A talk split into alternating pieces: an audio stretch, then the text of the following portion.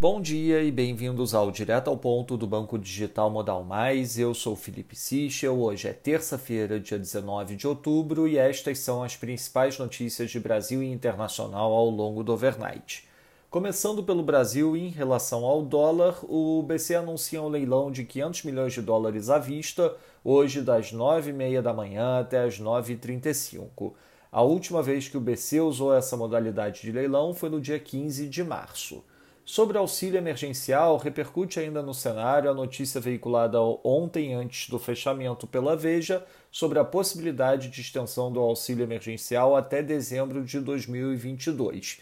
A expectativa nesse momento segue em torno da PEC dos precatórios na comissão especial da Câmara e o encaminhamento da matéria para o plenário na quinta-feira. Sobre a reforma do IR, o relator do texto no Senado, o senador Ângelo Coronel, disse ontem em live que vai retirar a tributação de lucros e dividendos do texto.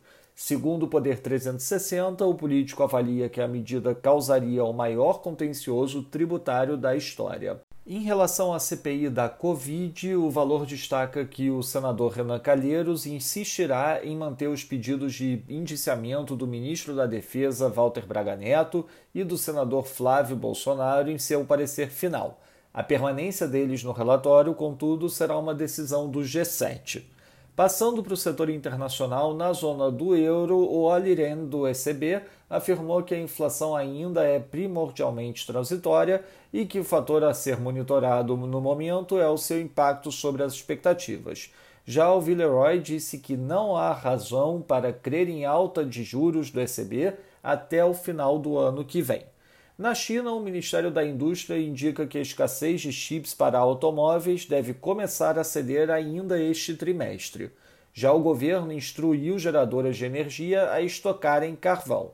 A Reuters relatou que o principal braço da Evergrande anunciou ter fundos para honrar os cupons onshore hoje. Na agenda do dia, destaque para a aparição às 10 da manhã do Rio do Banco Central da Inglaterra, às 11 da manhã uma aparição do Lane do Banco Central Europeu e ao meio-dia uma aparição da Deli do Fed. Ao longo da tarde teremos uma aparição do Bostic e também do Waller, ambos do Fed. No overnight, a decisão de One Year Loan Prime Rate na China e divulgação do CPI no Reino Unido.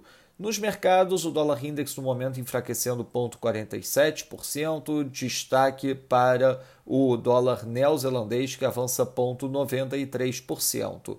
Nas moedas de países emergentes, o peso mexicano avança 0,44%, enquanto o rand sul-africano avança 0,60%.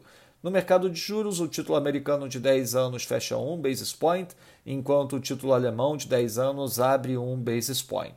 No mercado de ações, o S&P Futuro avança 0,33%, enquanto o DAX avança 0,05%, e no mercado de commodities, o WTI avança 1,14%, enquanto o Brent avança 0,68%. Essas foram as principais notícias do overnight. Um bom dia a todos. Até o nosso próximo podcast direto ao ponto do Banco Digital Modal Mais amanhã.